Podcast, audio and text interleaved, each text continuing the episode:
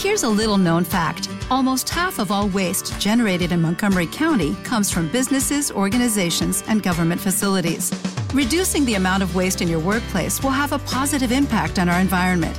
It can also save you money on your disposal costs. Reducing waste and recycling at your business is easy to do and is the law in Montgomery County. Make it your business to recycle right. Learn more at montgomerycountymd.gov slash recycle right or call 311. As a new Western Union customer, you can enjoy a $0 transfer fee on your first international online money transfer. Send money to your family and friends back home the fast, easy, and reliable way. Visit westernunion.com or download our app today to get started, and your first transfer fee is on us. FX gains apply, not available for credit cards and transfers to Cuba. Services offered by Western Union Financial Services Inc. and MLS 906983 or Western Union International Services LLC and MLS 906985.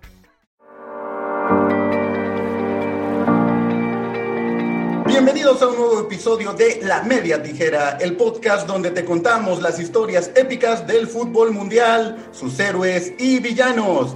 El día de hoy tenemos un invitado muy especial. Está nuevamente con nosotros Alejandro Villegas, periodista venezolano, conductor del podcast ADN Barça. Bienvenido Alejandro, ¿cómo estás? Muy bien, muy bien, Sergio. Muchas gracias por, por darme la bienvenida nuevamente a, a tu podcast.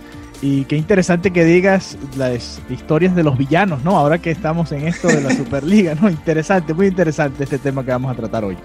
Exactamente, Alejandro está con nosotros para platicar pues de este tema que ha bombardeado, se ha llevado las primeras planas en todo lo que es noticia del fútbol, la creación de la famosa Superliga, para los que a lo mejor han vivido debajo de una piedra estos últimos días, bueno, 12 equipos de los más importantes de Europa, seis ingleses, tres españoles eh, y tres italianos, pues han decidido comenzar a hacer oficial algo que era un rumor ya desde hace mucho tiempo, que es una superliga, es decir, prácticamente lo que quieren es eh, quitar la Champions League, hacer una liga que esté hecha de 15 equipos fundadores, 15 clubs que serían los fundadores, al menos el proyecto así lo plantea de, de inicio, por lo que todavía faltarían tres equipos más en unirse a estos primeros 12 que ya, que ya levantaron la mano y habría solamente cinco lugares por invitación de, los de las demás ligas. No está muy claro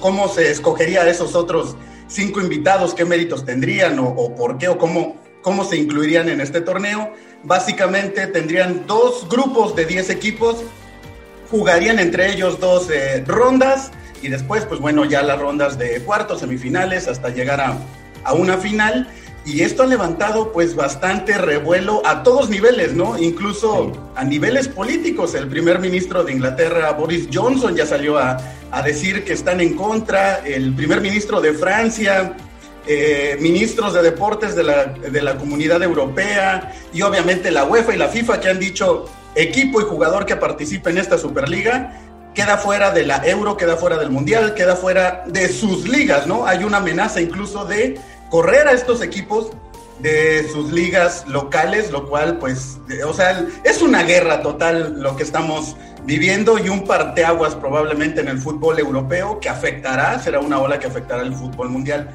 Alejandro, tu visión, tu opinión así de, de entrada, ¿qué piensas tú de la Superliga? Sí, bueno, interesante todo ese esa introducción que haces, porque ese es el planteamiento que tenemos ahora, ¿no? Y todavía quedan varias preguntas. De hecho, ayer, eh, estamos grabando esto el, martes, el lunes en la noche, eh, Florentino Pérez habló en el chiringuito y, dio más o menos una idea general de lo que va a hacer. Supuestamente Guardiola, eh, bueno, Guardiola no, Guardiola acaba de hablar, Laporta va a hablar también en la noche para, dar también su perspectiva de, de, toda esta situación y ellos dicen que van a explicar un poco mejor qué va a suceder, ¿no? Eh, a ver, en principio tú decías, son esos dos equipos. Además, creo que ahí ellos pensaban que se iban a unir el Bayern Múnich y el Borussia Dortmund y probablemente el PSG. Ninguno de estos tres equipos ha querido adherirse a esto. El PSG probablemente más por su relación con Qatar, que a su vez tiene una relación con la FIFA, va a organizar el próximo mundial, así que no se puede ganar de, de enemigo a la FIFA en este sentido.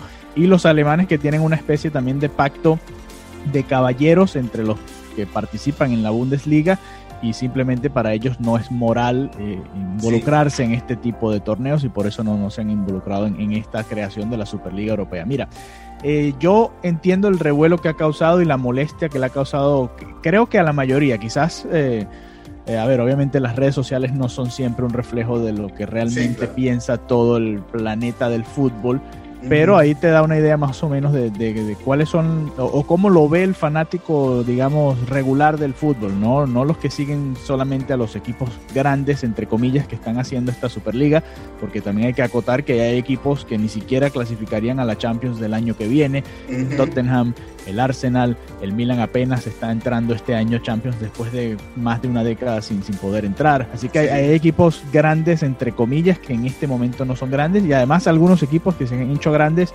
simplemente a punta de, dinero, ¿no? Pero bueno, eh, todo esto es un negocio y sabemos que, la idea de los equipos también es, generar más eh, ingresos y, que esto era algo que ya venía cocinándose hace mucho tiempo. Yo recuerdo palabras de, de Arsène Wenger hablando de que esto venía, que esto se estaba planteando simplemente ahora con el coronavirus, y lo decía Florentino Pérez, con las pérdidas que han tenido el Madrid, el Barça, los grandes equipos de Europa. Eh, por el COVID, también porque han hecho inversiones malas, dígase Hazard, dígase Coutinho, dígase todos los fichajes que han hecho estos equipos, pero bueno, también aparte por el COVID, se aceleró este proceso y, y fíjate que hacen el anuncio justo antes de que la Champions anuncia a su vez los cambios que vienen a partir de 2024 con una fase de grupos un poquito más extendida, 36 equipos y un formato un poquito diferente a lo que estamos viendo. Yo entiendo la molestia del fanático en, general porque sienten que simplemente va a ser un equipo de a dedo, ¿no? O un torneo a dedo, no, no un torneo de méritos. Y lo mencionaba hoy Pep Guardiola en su conferencia de prensa. Eh, el Manchester City juega el miércoles, entonces le tocaba hablar hoy, no, no fue que salió a hablar de esto porque quería hablar de esto, le tocaba su conferencia de prensa y mientras vayan acercándose los partidos, por ejemplo, mañana hay juegos de la liga, mañana miércoles, el jueves también juega el Barça, así que tendremos también la opinión probablemente de Ronald Koeman al respecto de, esta situación. Y, va a ser interesante porque este debate pica y se extiende, ¿no?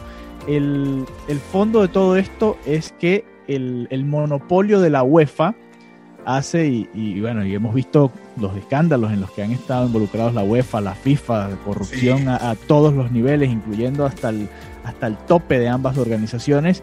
y, y, ahí es donde los equipos deben estar viendo, a ver, nosotros somos los que estamos dando el espectáculo y la verdad la UEFA es la que está beneficiándose de todo esto, ¿no? Eh, ahí es donde los equipos deben haber dicho, ¿por qué nosotros no creamos un torneo que sea paralelo a todas estas competencias, que esa es la idea que tiene este grupo de equipos, no que, no que sustituya del todo, sino que sea paralelo. Imagínate, no sé cómo van a hacer en el calendario que ya está bastante apretado, pero esa es la idea, que, que vaya a paralelo a todas estas competiciones, a las copas nacionales, a las ligas nacionales y también a la, a la Champions League como tal. Pero, pero bueno, ahí está el debate, ¿no? ¿Cómo, ¿Cómo llegar a un punto medio? Porque la UEFA ayer amenazó que iba a sacar a todo el mundo, ¿sabes? Eso no va a suceder. La Champions League no va a seguir, por ejemplo, no van a suspender las semifinales de este año y darle el título al PSG. Eso no va a pasar. Eso es simplemente, bueno, una amenaza como para decirte, no, te sientas a negociar conmigo porque las cosas no son como tú quieres. No va a ser como ninguno de los dos espera, ¿no? Y, y, eso es parte de las negociaciones, ¿no? Siempre tratar de encontrar un punto medio. A mí la verdad me gustaría ver un torneo, por ejemplo, y lo planteaba ayer con, los amigos que comentábamos en uno de los podcasts que yo hago, y lo voy a plantear también con Mariana luego que tenemos episodio de ADN Barça también. A mí me gustaría ver, por ejemplo, una Copa de Campeones de Europa, simplemente los campeones, que no vayan los segundo, tercero, cuarto de algunas ligas, sino simplemente eh, los que queden campeones la temporada anterior vayan a esa Copa de Campeones, hagan un mini torneo y ahí tienes, bueno, ahí tienes un torneo distinto y quizás eso puede ser una, alternativa, por ejemplo, por plantear una opción. El problema aquí está en que el monopolio de la UEFA y, de la FIFA ha hecho que los clubes digan, no, ¿sabes qué? A nosotros no nos conviene o nos conviene generar algo extra aparte para nosotros también ganar un poco más. No, es injusto para los equipos pequeños, sí. Eh, obviamente eh, es una élite, ni siquiera por talento, porque como te decía, hay equipos ahí que ni siquiera van a clasificar a la Liga de Campeones de Europa este año, pero, pero bueno, también esto es un negocio. Aquí es donde, a ver, si te gusta el capitalismo, tienes que entender, bueno, estas grandes empresas están viendo una oportunidad de negocio y simplemente la están aprovechando, están viendo un potencial, eh, algo que falta, algo donde pueden generar más dinero y así es el capitalismo. Te guste, así te gusta, tienes que aceptar este tipo de, de situaciones, ¿no? Porque también la UEFA y los que están en contra de este torneo han hablado mucho de, bueno, ¿no? El romanticismo del fútbol, el, el bueno, va, se van a perder las tradiciones, se va a perder toda esta historia, pero a ver, ya la FIFA, por ejemplo, eh, ha cambiado el Mundial de Clubes y ahora quieren hacer un Mundial mucho más grande.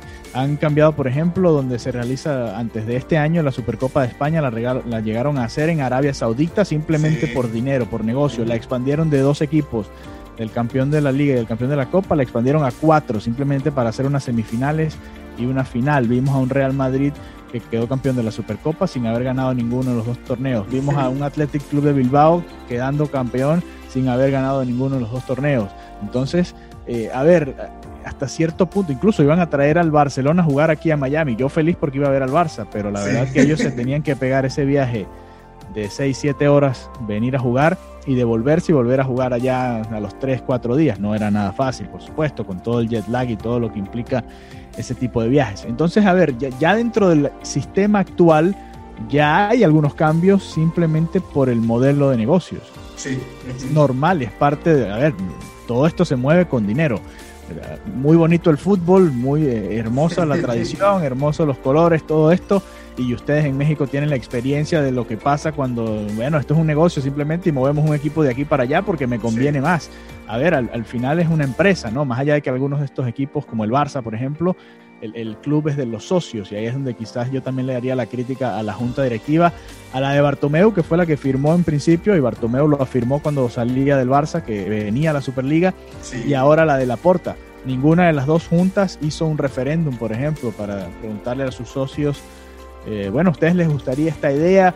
Eh, sí o no, y a partir de ahí, bueno, ir a, negociar con los otros equipos de, Europa, ¿no? Ellos simplemente tomaron la decisión y punto. Pero es interesante todo esto que se está dando porque este tipo de momentos hace que se generen cambios. Así no sea la Superliga como la plantean estos equipos, ni sea la Champions de 36 equipos en 2024. Quizás la UEFA se ve obligada, mira, ¿sabes qué? Tenemos que adelantar esos cambios a 2022 si no, esta gente va a armar su torneo y nos va a tumbar la Champions a nosotros, nos va a tomar, eh, tumbar el monopolio, porque ¿qué va a pasar con los patrocinantes? El patrocinante de la cerveza que, cubre a, la Liga de Campeones de Europa o, a los diferentes patrocinantes, ellos van a decir, bueno, en lugar de yo tener aquí eh, al, qué sé yo, al Shakhtar enfrentando al Sevilla en un juego de, de fase de grupos de la Liga de Campeones de Europa, yo prefiero tener al Tottenham enfrentando al Milan, por mencionar alguno de los dos más suaves de, de los dos equipos que hasta ahora han firmado en, esta Superliga europea. Y bueno, eso es simplemente una decisión de negocios y se entendería, ¿no? Patrocinantes igual no le va a faltar a ninguno de los dos torneos. pero, pero bueno, e, es para, para entender un poco que esto va más allá de simplemente el, lo bonito del fútbol. A ver, e, es una lucha entre dos grupos poderosos económicos, y políticos Y, sociales que dominan el, el mundo del fútbol y del deporte internacional. A ver, la FIFA tiene un monopolio increíble del fútbol, más allá de que ellos no, hicieron realmente, en mi opinión, nada para ganarse ese, ese privilegio. Igual la UEFA, igual la UEFA lo mismo con, los clubes europeos.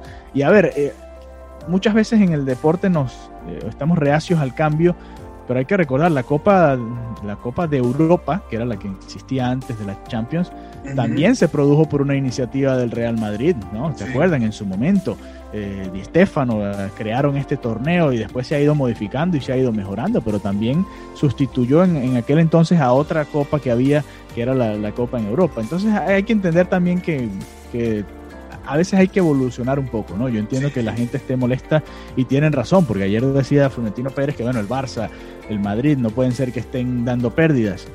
Y también es verdad que ellos han invertido el dinero en, diferentes cosas, ¿no? El Madrid está reconstruyendo el Santiago Bernabéu, lo está remodelando aprovechando la pandemia.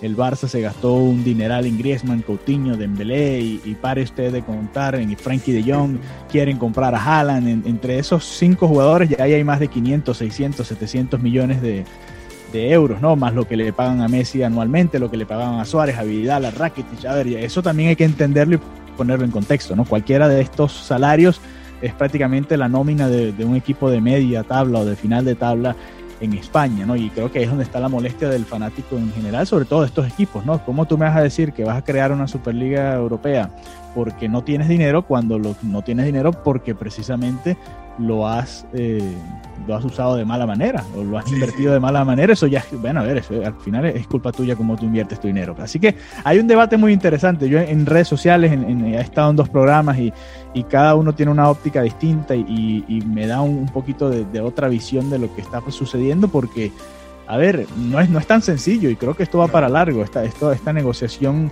va para largo, incluso el propio Florentino Pérez lo decía anoche en el chiringuito, decía, mira, si no podemos, si no se llega, porque dijo que van a negociar con la UEFA, si no se llega a un acuerdo con la UEFA, podemos esperar un año más hasta el verano del 2022 para empezarla. Entonces eso te habla de, que no va a ser un proceso tan sencillo, ¿no? Y, aquí lo interesante es a qué punto medio llegan para que todas las partes estén, estén felices, ¿no? Porque acuérdate, a ver, ya la UEFA había creado hasta un tercer torneo continental para darle, o sea, no la Champions League, no la UEFA Europa League, sino un tercer torneo continental en el que van a ir en otro grupo, digamos, los de mitad de tabla de, cada una de las, de las ligas europeas. Y bueno, ¿por qué lo hacen? No por darle más eh, oportunidades al, a los equipos y porque les encanta el fútbol, no, lo hacen porque quieren generar más dinero, esa es la realidad. Y, así, y, ese es el, trasfondo de todas estas competiciones. ¿Por qué, ¿Por qué crearon la UEFA Nations League, por ejemplo? para no hacer más amistosos que no servían para nada, sino aprovechar la fecha FIFA y hacer otro torneo distinto. Y fíjate que la UEFA Nations League no le ha quitado el, protagonismo a la Eurocopa, por ejemplo. La Eurocopa es la Eurocopa y tiene su peso. Y la UEFA Nations League fue un torneo interesante. Fíjate que el, último lo termina ganando Portugal. Una final con Holanda muy, muy interesante. Era un torneo nuevo que al, principio no nadie le gustaba, nadie entendía para qué. Y al final uno termina viéndolo y disfrutándolo. Así que, a ver, yo no soy tan, tan cerrado a las posibilidades de lo que se pueda generar. Sobre todo viendo todos estos ejemplos que te acabo de comentar, ¿no? Creo que ahí puede haber... Eh, mejoras en los torneos internacionales. Eh, obviamente a mí no me gusta eso de que, bueno, no, yo invito a cinco y, yo veo a quién considero. Si, bueno, este año invito al Sevilla, este otro año invito al Atalanta y el otro año, qué sé yo, invito al, bueno, los alemanes no quieren venir, pero invitaría al Leipzig por hablar de algunos de los que les ha ido bien en, Europa, ¿no? Eh, eso a mí no me gusta. Tendría que haber ya un sistema, así sea utilizando el ranking FIFA, como ellos quieran verlo, ¿no? Eh, algo de mérito, ¿no? Que tú tengas que entrar ahí por tener algún mérito, aunque ya de por sí los 12 que están ahí no fue por mérito, sino simplemente por, por firmar y aceptar el acuerdo y, arriesgarse a ser parte de, este nuevo torneo. Pero bueno, ¿tú cómo lo ves, eh, Sergio? ¿Qué, ¿Qué, piensas de todo esto que, se está dando en la Superliga?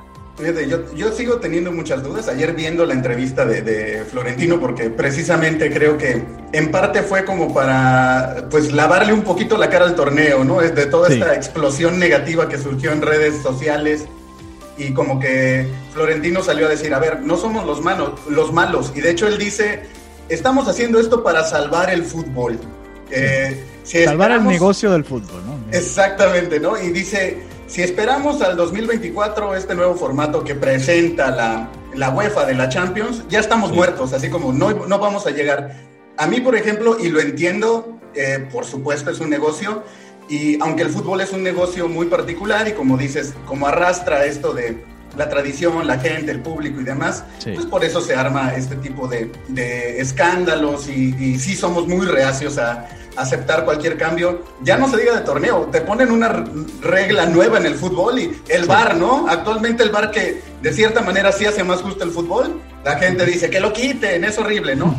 Ahora, en este caso a mí lo que me cuesta mucho trabajo es cómo confío en Florentino, los Glazer, por ejemplo, la gente que está involucrada en que va a salvar económicamente al fútbol, cuando Florentino es uno de los que creó esta burbuja cuando empezó con este rollo de los galácticos, ¿no? El, fútbol se ha empezado a inflar, inflar. Se hablaba mucho, bueno, es que el COVID va a afectar a todos y vemos las cantidades que se están hablando ahora para contratar a Haaland y dices, bueno, es que entonces no ha, no ha habido un ajuste en el mundo del fútbol, ¿no? No quieren ajustarse, no quieren aceptar ninguna pérdida y básicamente es cómo seguimos exprimiendo esta, esta vaca o esta, cómo le seguimos sacando huevos a esta gallina de, los huevos de oro, ¿no? Y, a mí, por ejemplo, independientemente de los cambios, sí me llega a dar miedo que maten precisamente a la gallina de los huevos de oro, porque eh, pues los Glazer, por ejemplo, se hicieron del Manchester United prácticamente creando una deuda que el mismo equipo está pagando, ¿no? O sea, son gente que negocios se la saben de todas, todas, pero no necesariamente para el beneficio o de los clubs o del fútbol, sino pues como de una fortuna personal. Entonces a mí sí me cuesta de repente un poquito de trabajo decir, bueno, pues confiemos en que Florentino, los Glazer y demás saben qué va a ser lo mejor para, para el fútbol como tal. Probablemente sepan qué va a ser lo mejor para el negocio del fútbol y para sus negocios. No estoy seguro si necesariamente para el fútbol como tal, ¿no? Sí, por eso te, comentaba lo del, bueno, las sociedades capitalistas, ¿no? A ver, todos estos equipos y sobre todo los que, los que entraron de la Premier, si los revisas, eh, los dueños no son ingleses precisamente y, no tienen ese arraigo con la con la Premier League, ¿no? Que para ellos es tan, tan importante. Fíjate que Klopp decía cuando ganó la Champions, sí, gané la Champions, pero no había ganado la Premier League. Traje el, que o sea, éramos campeones de Europa pero el Liverpool, a ver, ya había ganado la Champions, tenía años que no ganaba la Premier. Cuando ganó la Premier es que realmente llegó ese reconocimiento, ¿no? Y, ese es el amor que le tiene el, pueblo inglés a, su torneo como tal, ¿no? Lo mismo con los alemanes. En cambio, cuando ves los, los dueños de estos equipos, a ver, el Liverpool ahorita lo tiene eh, una gente de acá de, Estados Unidos también. el, Manchester eh, City, ya ustedes saben de, que no es precisamente un dueño inglés, no, tiene que ver más con, con, los Emiratos y por allá.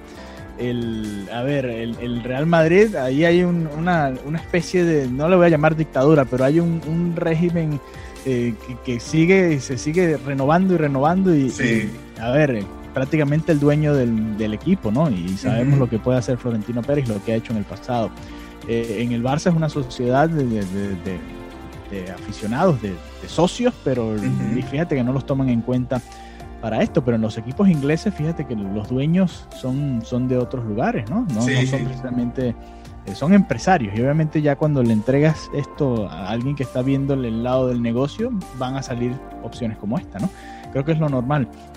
Tú piensas, a ver, ningún empresario invierte simplemente por, el amor a, lo que sea, por el amor a la comida, por el amor a, la ropa o a, lo que sea, al turismo. si, vas a invertir en una aerolínea porque, bueno, sabes que ahí va a haber eh, algo que te vas a ganar tú, ¿no? Al menos, o al menos quedar, eh, digamos, igual, ¿no? No perder eh, esa inversión. Entonces, hay que entenderlo como un negocio. Es difícil porque, el, a ver, desligarse un poco del, amor al deporte para simplemente verlo como, bueno, esto es un negocio y, ya.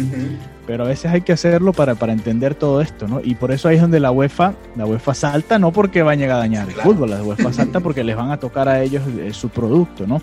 Y, ahí es donde yo, yo, estoy seguro que van a tener que, que negociar un poco porque hay que llegar a un punto en el que, a ver, mira, quizás los premios para los que avancen de ronda, estábamos revisando ayer, por ejemplo, lo que se gana el campeón de la Champions. Si tú ganas y pasas todas las rondas, te ganas entre 60, 70, 80 millones de euros.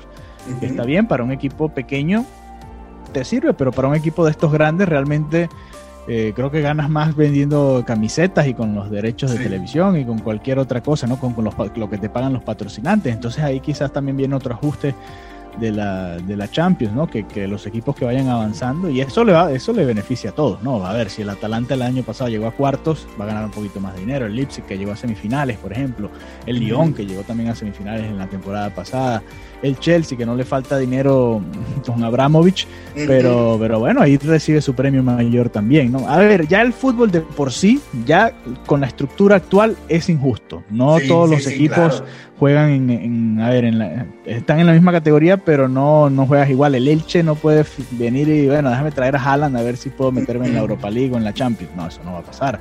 Entonces ya, ya de por sí es, es un tanto injusto. Ayer Florentino Pérez decía que ellos iban a ayudar a los equipos pequeños, hay que ver cómo, ¿no? Exacto. Le van a dar simplemente dinero por, o sea, van a repartir el dinero por las ligas y ya simplemente por para que todo el mundo esté feliz y, se quede callado. Me parece extraño, ¿no? Hay que ver cómo, cómo hacer exactamente esa, esa ayuda, ¿no? Que le va a dar, que le van a dar este grupo de, equipos grandes, porque hay que recordar, al firmar este contrato, ya de una vez te dan 350 millones de euros por entrar nada más. Entonces, claro, de ahí sale el, va a salir el dinero para los posibles fichajes importantes, ¿no? Pero a su vez es lo mismo, ¿no? Estás volviendo a inflar el, el, mercado de alguna manera, porque ahora si yo tengo un jugador, soy un equipo de mitad de tabla de cualquiera de estas ligas, tengo un jugador y la Juventus viene a decirme, bueno, me interesa tu jugador, yo le voy a decir, ok, antes me costaba, te costaba a ti 30, ahora te va a costar 80, 100 millones, porque no me vas a decir que no tienes dinero. Acabas de firmar un, contrato de, tanto y, obviamente sabemos que ahí lo tienes. Así que, a ver, eh, es complicado, no es un tema tan sencillo y tiene muchos detalles que todavía faltan por definirse y todavía no han hablado todos los protagonistas. Apenas ayer fue Florentino, hoy Guardiola le dio la espalda a la idea del torneo. Y, eso es importante, ¿no? Ayer el Leeds hacía una, también una protesta en su juego contra el Liverpool. Sí, sí. Camisetas y decían que, bueno, ¿no? Que tenías que, que ganártelo en la cancha. Y qué bueno que lo haga el Leeds. El Leeds es un equipo que, por ejemplo, tiene un dueño que tiene mucho dinero, pero que trabajaron desde, el, desde, la, desde la Championship Division, desde la segunda división, estuvieron cerca incluso hasta de la tercera en Inglaterra, trabajaron, trabajaron y pudieron subir al equipo a, a la Premier League y bueno, ahora están ahí, van a mantenerse en, la primera división de Inglaterra. Y, ese es un equipo que tiene dinero, a ver, el dueño tiene dinero, eh, y sin embargo no ha entrado en esta élite, ¿no? Así que hay muchas cosas ahí. quizás hay que ponerle un límite también al fútbol. Mira, como existen en la NBA, en, el béisbol de grandes ligas. Eh, a ver, el impuesto al lujo, si tú te pasas de, tanto en tu nómina, tienes que pagarle a los equipos pequeños de tu liga o algo así para tratar de que se, se empareje un poco todo esto, porque la verdad que ya de por sí el fútbol es muy, muy, muy disparejo. Entonces, y, es bastante, y va a ser, es, utópico pensar en que todo el mundo va a ganar exactamente lo mismo y todos van a tener la opción de fichar. Pero, pero bueno, hay que tratar de, que algo suceda ahí, ¿no? Y quizás este tipo, este, este es el tipo de momentos que puede generar esos cambios. Bueno, mira, ok, no aceptaste esto, pero ¿qué se puede hacer? ¿Qué, ¿Cómo podemos mejorar la estructura actual del, del, fútbol internacional? Porque pasa en Europa y va a pasar también en, en Centroamérica, en Sudamérica, no te extrañas. A ver, bueno, ya de por sí los, los equipos mexicanos y, estadounidenses en su momento hasta se plantearon también una copa entre ellos, ¿no? sí, eh, Por, negocio, porque saben que, mira, yo prefiero ver al, al, América contra, qué sé yo, el, el LA Galaxy, que ver al Saprisa contra cualquier equipo de allá en, Guatemala, qué sé yo, obviamente. Entonces, eh, eso es parte normal de todo y en Sudamérica va a pasar con, eh, van a reunirse los argentinos y los brasileños y los uruguayos y van a decir, bueno, ¿sabes qué? Nosotros también hacemos nuestra Superliga, River, Boca, Independiente, eh, Peñarol, y, va a pasar, hacia allá va todo esto. Entonces hay que, hay que ver qué, sucede, pero es muy interesante, a mí me, me, gusta mucho lo que está sucediendo porque plantea opciones para, para algún cambio y ojalá sea para positivo para el fútbol. Sí, creo que ya no hay marcha atrás. O sea, eh, como dices, quizá no se va a dar la Superliga, no sabemos como tal, como se está planteando, habrá un punto medio, pero por todo lo que estás comentando, creo que sí va a haber un quiebre en el fútbol mundial, donde probablemente, así como lo están haciendo estos equipos, eh, sea un efecto dominó en todo el mundo, que los equipos más importantes digan, es que nosotros son, merecemos más somos los que traemos la atención. Ahora, a mí, por ejemplo, y ahorita que te mencionaba eso de me da miedo que maten la gallina de los huevos de oro o esta vaca a la cual le quieren seguir sacando leche. ¿Qué pasaría con las ligas locales? Te lo digo porque, por ejemplo, ya es algo, o sea, es cierto, ya estamos viviendo eso, ¿no? Los jóvenes tú ya no los ves con los niños, y Florentino ayer comentaba eso. Las nuevas generaciones ya no ven el fútbol. Necesitamos darle más calidad de fútbol porque a un joven no le interesa ver eh, eh, Valencia-Sevilla, le interesa un Barça-Madrid, un Atlético Real. Eh, entonces, como que buscan, o parte de esta idea es plantear eso, ¿no? De que el aficionado internacional, el aficionado joven, probablemente los aficionados de Estados Unidos, de Japón, de China, pues sí estén muy interesados en ver un Bayern contra Real Madrid cuatro veces al año, ¿no? Pero ¿qué pasaría, qué va a pasar precisamente con esas ligas locales? Ahorita yo veo a los niños que ya no, ya el sueño no es aquí en México, por ejemplo, jugar en Pumas y ser campeón de la Liga Mexicana, ya es irte a Europa a, jugar en el Ajax, en el Barça y jugar la Champions, ¿no? Entonces, sí, es cierto, estas nuevas generaciones cada vez este, pues se apegan más o les llama más la atención por el nivel, por todo lo que representa el fútbol europeo y la Champions, esto no sería una puntilla para las, ligas locales que de por sí ya cada vez es más difícil que pues los, los nuevos aficionados sigan un equipo de su, de su estado, de su población, de su liga. Y, pues, ¿qué, ¿qué, pasaría en ese aspecto? O planteando el escenario de lo que quiere Florentino, que ayer decía, no veo por qué, o sea, vamos a hacer la Superliga, no tendríamos por qué salir de nuestras ligas locales, los jugadores no van a dejar de jugar en las elecciones. Y le preguntaban, oye, pero pues no sé, un aficionado del Betis, pues ahora qué, qué va a ganar, ¿no? O sea, si, si su equipo pues no tiene la posibilidad de participar. Y un poco medio cínico, Florentino como que decía, ¿y ahorita qué gana, no? Como diciendo, pues el Betis nunca va a ganar la Champions. O sea, como haciendo, haciendo un poquito de lado como, como es a los equipos pequeños, como diciendo, seamos sinceros, los grandes somos los que tenemos el espectáculo y los que la gente quiere ver. Pero entonces, ¿tú cómo ves esto, no? Este es uno de los aspectos negativos que yo que yo encuentro. ¿Qué va a pasar con, con los equipos más pequeños, con las ligas locales? Creo que se perdería mucho interés, ¿no? Sí, porque la UEFA amenazó y cada una de las ligas, porque ha habido reuniones, ¿no? entre los, los, integrantes de cada una de las ligas.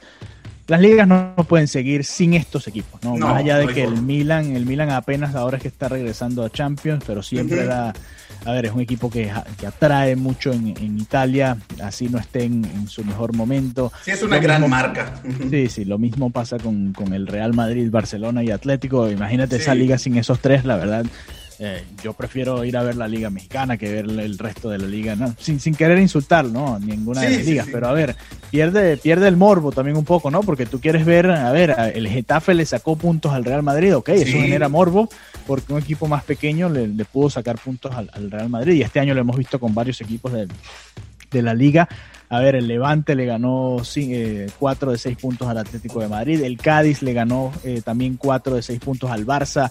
A ver, esto sucede y, tiene también su, su, lado interesante, ¿no? Pero también, a ver, eh, lo, que, entiendo que quiere referirse Florentino López, Florentino Pérez, es que, el, a ver, los equipos de media tabla hacia abajo, igual sus aficionados a ver, son del Betis, son del Levante, son del Getafe, pero también ven la Champions, ¿no? Y también en, su momento le van a, o le van en contra o a favor de los equipos españoles, ¿no? Pero le genera ese, ese morbo de, de ver esa, esa competición también. Yo lo que creo eh, como te dije, las ligas no pueden continuar sin estos equipos y fíjate que seis equipos de la Premier están entre estos eh, fundadores de este torneo. Imagínate esa Premier League sin, todos estos seis equipos no, no sería lo mismo, ¿no? Más allá de que de toda la tradición y de todo el amor que le puedan tener a, sus respectivas aficiones, no es lo mismo jugar una liga sin, ninguno de estos equipos. Así que eso no, no creo que suceda.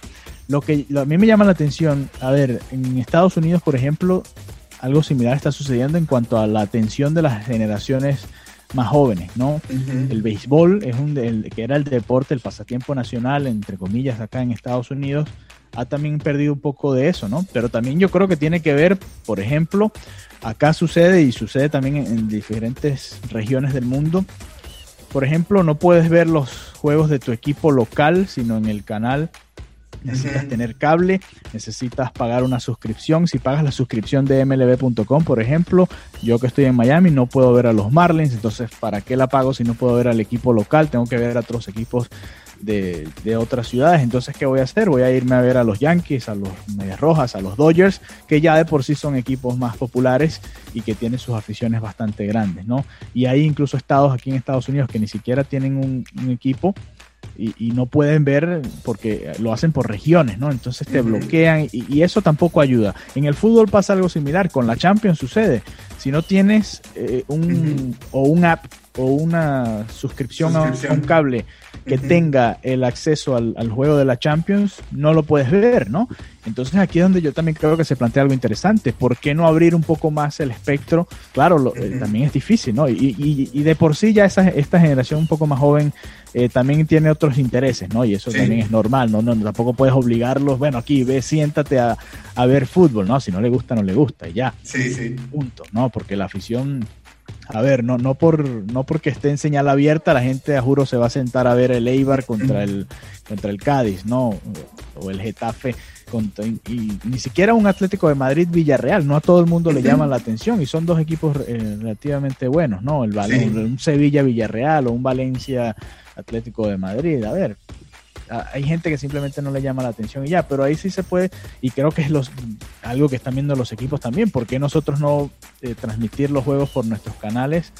Incluso, ¿por qué no esté en nuestro canal de YouTube, por ejemplo? Imagínate lo interesante que sería que el Real Madrid transmitiese el clásico a través de su canal de YouTube. ¿Cuántos millones de personas se conectarían a verlo por ahí, no? Sí, claro. Pero, pero claro, todo esto le quita, por supuesto, eh, el monopolio a, estas grandes organizaciones y ahí es donde está el, meollo de todo esto.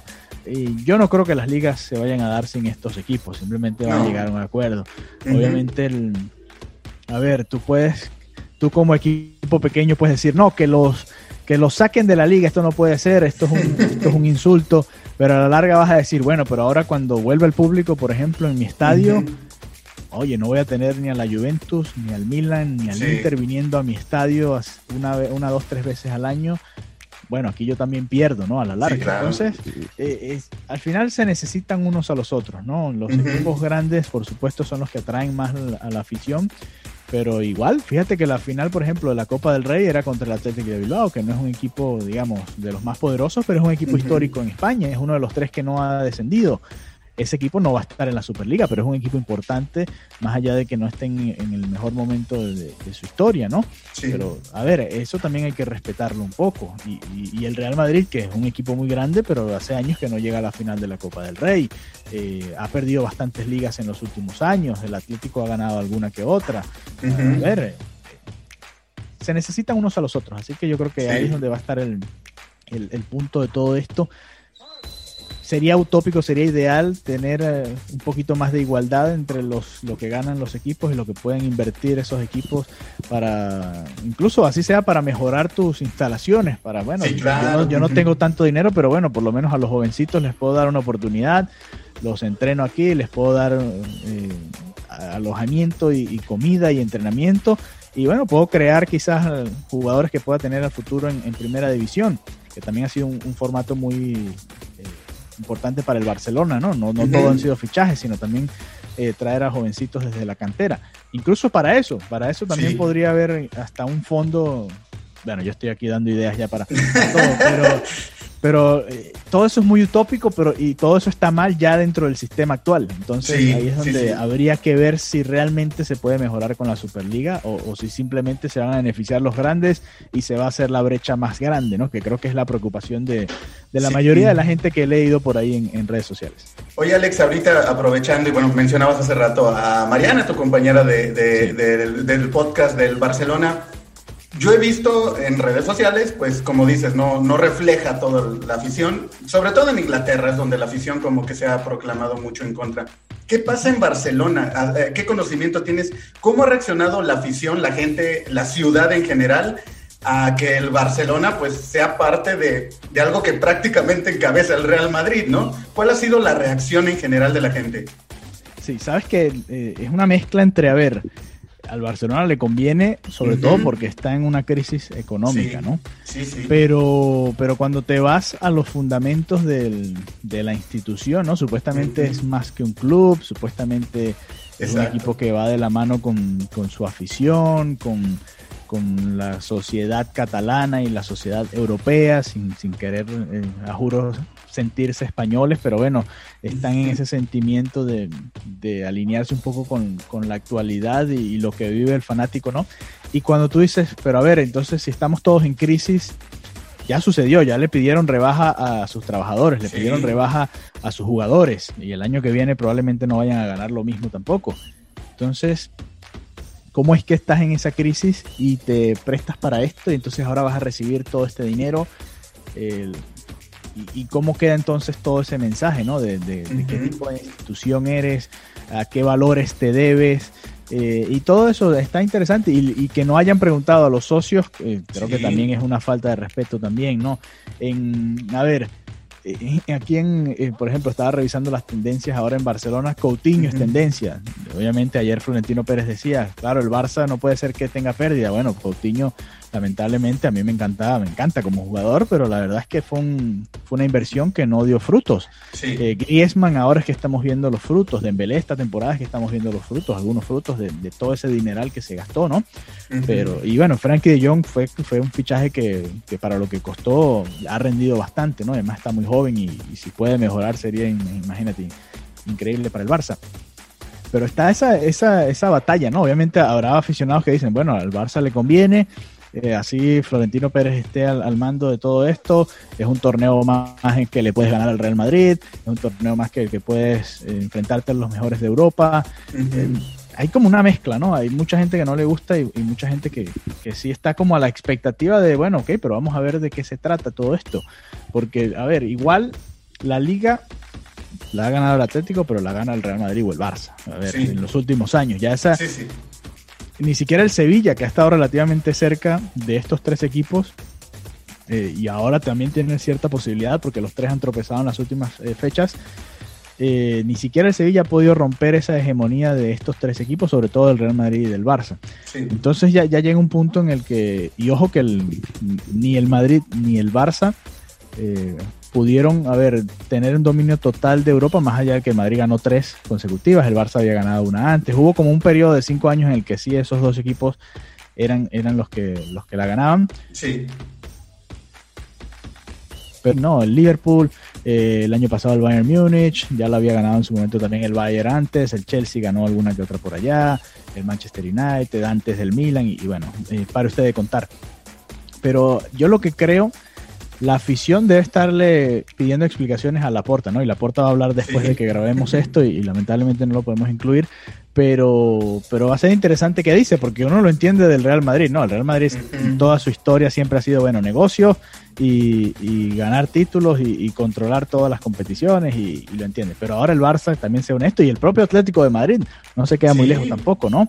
Porque el Atlético hay que recordar que no era un equipo, digamos, de los gigantes de Europa. Incluso antes de la llegada de Simeone, cuando llegó Simeone estaban más bien con problemas para evitar el descenso, entraban una que otra vez a, la UEFA Europa League, bueno, o a la UEFA en aquel entonces, muy de vez en cuando entraban a la Champions. Eso es ahora, ¿no? A partir de este proceso que han podido, y con todos los torneos que han ganado y, todo lo que han podido crear, que se han convertido en un grande también de Europa, ¿no? Porque antes no lo eran, muy parecido a lo que hablábamos de, de estos equipos, ¿no? Del Chelsea, Chelsea que era antes de la llegada de Abramovich, no era nada el City antes de la llegada de, este grupo, tampoco era nada. Eh, a ver, y así nos podemos pasear por, por todos estos equipos, ¿no? Así que interesante, interesante porque el, hay, una mezcla. Obviamente el, culé también es muy peculiar en cuanto a esto y, aliarse con, con, el Real Madrid y Florentino López. Ojo que ellos estaban muy, muy contentos con la porta, pero esto puede ser el comienzo de, ¿sabes qué? Te apoyo, pero hasta aquí llego, ¿no? Se acabó tampoco la para Tanto, tampoco para tanto, exacto. y, yo, mira, lo, peor de todo esto es que el Barcelona acaba de ganar un torneo el sábado en la tarde, tarde, noche acá, noche allá en España.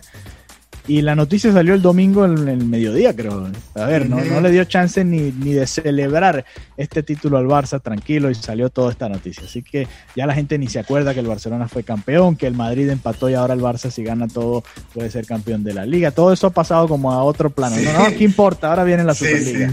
Sí, vi, por ahí un tuit de, ADN Barça que mencionaba eso. Ya nadie se acuerda que, que el Barça es campeón de Copa. Mourinho fue destituido del Tottenham, ni quien, lo, ni quien lo haya mencionado. Alex, para, para, cerrar este tema, pues obviamente todavía va a dar mucho de qué hablar, falta mucho por, muchas historias que contar, muchos villanos que, que, saldrán todavía. Y precisamente de eso quería hacerte una última pregunta. Vi, eh, bueno, todo, todo, el tiempo ahorita se está generando información al respecto. Amazon Prime Video, que, que ya transmite en algunos países la Champions, sacó un comunicado en, redes sociales donde dice como que van a seguir, como que le dan la espalda a la, a la Superliga, ¿no? Eh, leía por ahí, tampoco nada confirmado en la prensa eh, británica, que se habla de que el Chelsea o el Manchester City podrían bajarse de la, de la Superliga. Ayer Florentino decía, es que ya hay contratos, hay quien dice que realmente no hay contratos más que intenciones de ser parte de esto, entonces que existe la posibilidad de que se bajen. Si por presiones políticas, económicas, las mismas marcas, patrocinadores, dicen no respaldamos esta Superliga. y todo se queda como está, que yo, como lo comentamos, lo veo muy dudoso, creo que ya no hay marcha atrás, algún cambio se va a generar, como bien comentaste, porque se necesita, esto está pasando precisamente porque el mundo del fútbol necesita cambios a todos niveles, sí. pero supongamos que se logra echar para atrás la Superliga.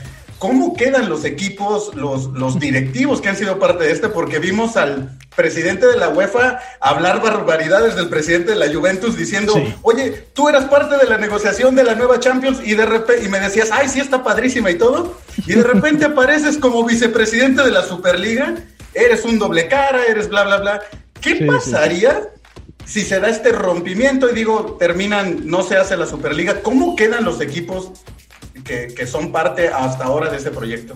Sí, quedaría muy mal, ¿no? Y, quedarían como, bueno, es como dar un golpe de estado y después a, las horas, a las horas te ya terminas preso, ¿no? Exacto, eh, exacto. Algo así similar. Eh, bueno, a ver, sería una debacle para, sobre todo para Florentino Pérez, que es el que va, pero para todos en general, ¿no? Porque todos salieron y todos pusieron un comunicado y ya dijeron que son parte de todo esto y, la verdad, como estoy como tú, no sé si ya firmaron realmente, pero yo supongo que sí, ¿no? Que ya hay algún tipo de acuerdo porque van a recibir el dinero, eso tiene que estar firmado. Sí, claro. Y ahí, es donde está la parte importante, ¿no? Ya tienen el músculo financiero que muchas veces puede ser el, freno, ¿no? Porque si los patrocinantes te dan la espalda, eh, que igual van a conseguir. A ver, si Amazon Prime Video dice que no, no, no lo va a transmitir, le va a venir Netflix o le va a venir cualquier otra productora de video le va a decir, bueno, tráeme ese producto a mí, que yo sé que aquí voy a hacer miles de millones de, de dólares o de euros en publicidad, así que eso me, me conviene, ¿no? Por la parte del patrocinante yo no me preocupo. La Champions tiene su cerveza, ¿cuántas marcas de cerveza no querrían estar en la Superliga, no?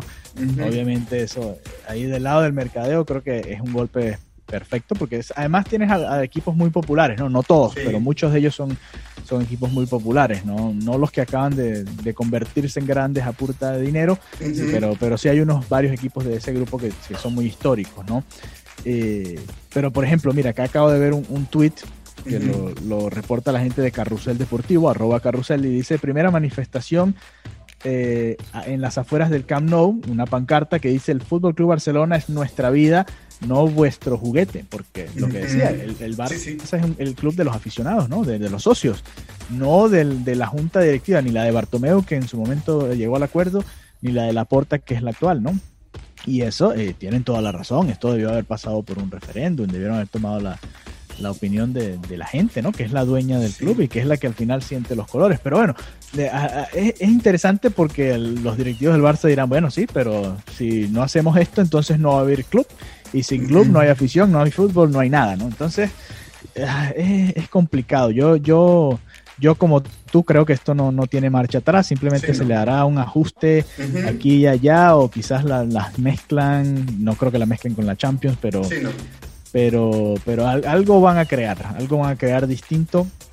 Y, bueno, vamos a ver que, a qué llegan, ¿no? A qué, a qué, a qué negociación llegan. Tienen hasta, a ver, agosto comienzan por lo general las fases previas de la Liga de Campeones, las fases previas de, la UEFA Europa League, así que tienen algunos meses para ponerse de acuerdo. La verdad es que esto, esto probablemente sustituya a, Neymar y a Haaland como las novelas del verano, ¿no? Sí, claro. en lugar de, de tener eso sobre los fichajes, esta probablemente sea la, novela que veremos todo el verano. ¿Qué va a pasar con la Superliga y con las ligas europeas?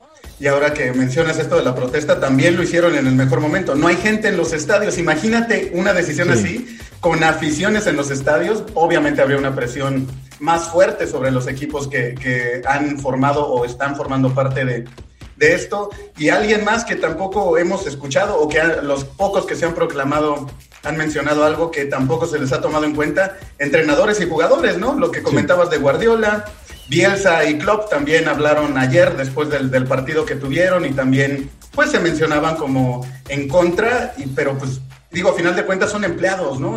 volvemos a lo mismo. A ver, eh, o renuncia, si no crees en eso, eh, Guardiola va a renunciar al, Manchester City por todo esto, probablemente no. Simplemente va a decir, bueno, mira, a mí me pagan por ser el entrenador, tengo esta nueva competición y tengo que dirigir el equipo. Lo que puede hacer es... Eh, qué sé yo, poner al, al, al, filial a jugar y obviamente lo va a llamar el, dueño y le va a decir, mira, nos están pagando tanto dinero para que tú pongas al, equipo A a jugar contra el Barça, contra el Madrid, contra la Juventus, lo que sea que le venga, y tú estás poniendo al, filial. No es la idea de, todo esto. Y ahí es donde van a venir los choques, ¿no? Pero sí me llamó la atención que, que Guardiola dijera hoy en rueda de prensa que él tenía muy poca información sobre esto. A ver si esto tiene tiempo cocinándose. Sí.